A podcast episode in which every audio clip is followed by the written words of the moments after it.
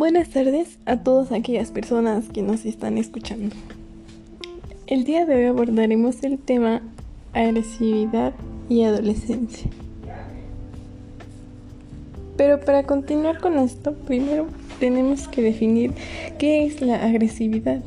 Bueno, esta se define como una característica de la naturaleza humana que ha sido fundamental para la evolución de nuestra especie. Desde la prehistoria, las conductas agresivas del ser humano han sido la base de la supervivencia. Sin embargo, a lo largo de la historia los comportamientos agresivos han modificado y ampliado este primer objetivo y han servido para que unos individuos sometan a otros, para llevar a cabo la destrucción masiva del ser humano. ¿Cómo se manifiesta la agresividad en niños y adolescentes? Primero, se presenta la agresividad adaptativa. Esta aparece en contextos esperables. Esta se trata de una función de supervivencia.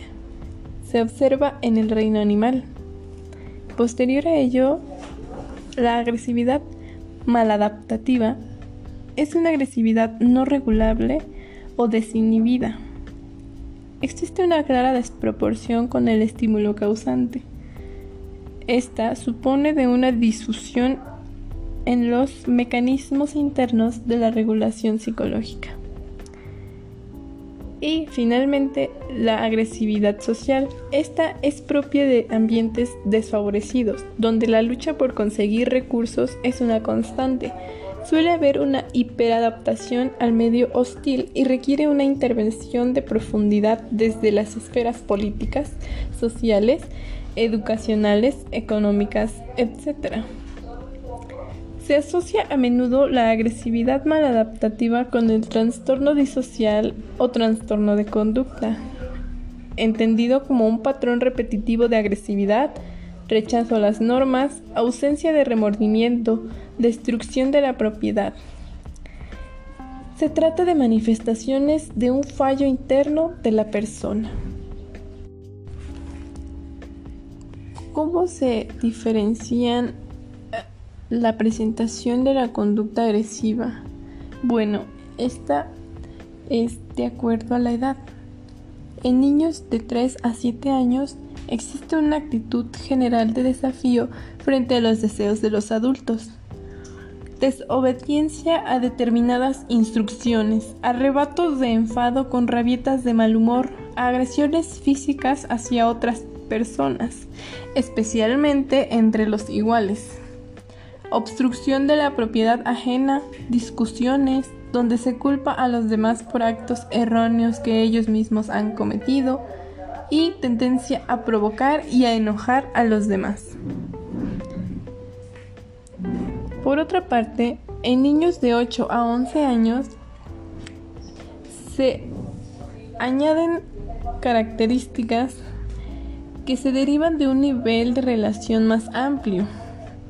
En este se observan insultos, mentiras, robo de pertenencias a personas fuera de casa, infracción persistente de las normas, peleas físicas, intimidación a otros niños, crueldad con animales y provocación de incendios. En los adolescentes, es decir, de los 12 a los 17 años, se añaden más comportamientos antisociales, tales como la crueldad y daños a otras personas, robos con uso de la fuerza, vandalismo, destrozos e interrupciones en casas ajenas, robo de vehículos sin permiso, huidas de casa, nóvilos en la mesa y uso de drogas. Esta evolución de la sintomatología nos muestra que no todos los niños que comienzan con las conductas señaladas en la infancia temprana van a evolucionar hacia formas más graves conforme pasan los años. Alrededor de la mitad de los niños con problemas van a evolucionar hacia los descritos en la niñez media, y solamente la mitad de estos van a presentar problemas al llegar a la adolescencia. Bueno, ¿Y cuál es la importancia de detectar los problemas de una conducta así en la primera etapa de la infancia? Bueno, esto se realiza con la finalidad de hacer intervenciones oportunas con el fin de frenar su evolución negativa, pero que hay que diferenciar lo que podemos llamar un patrón de inicio en la adolescencia. Este se va a caracterizar por la presencia de comportamiento antisocial que parece de nuevo durante la adolescencia. En comparación con las formas evolutivas de inicio precoz, el comportamiento suele ser menos agresivo y violento, menos impulsivo, con menos déficits cognitivos y neuropsicológicos, tendencia a proceder de ambientes familiares menos disfuncionales, mayores cualidades sociales adaptativas, mayor propensión al cese de estos comportamientos al inicio de la vida adulta. Por lo que refiere al sexo, este, se muestra una menor incidencia de agresiones físicas y conductas delictivas en las chicas pero en ellas se da una mayor frecuencia de conductas antisociales no físicas.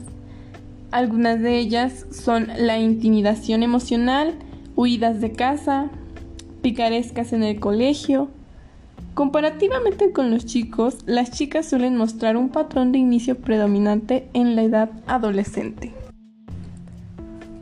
Y a todo esto, ¿cuál es el papel de nosotros como profesionales de salud respecto a estos temas? Pues como ya sabemos, siempre vamos a trabajar en un equipo, es decir, somos multidisciplinarios con los profesionales de la educación. Debemos estar alertas sobre los temas de violencia adolescente con el fin de establecer estrategias efectivas para la evaluación, intervención, derivación argumentada y seguimiento de los adolescentes que se hallen en alto riesgo para la violencia. Es de suma importancia recuperar la figura del equipo sanitario escolar. Es decir, este debería contar con profesionales de la medicina y la enfermería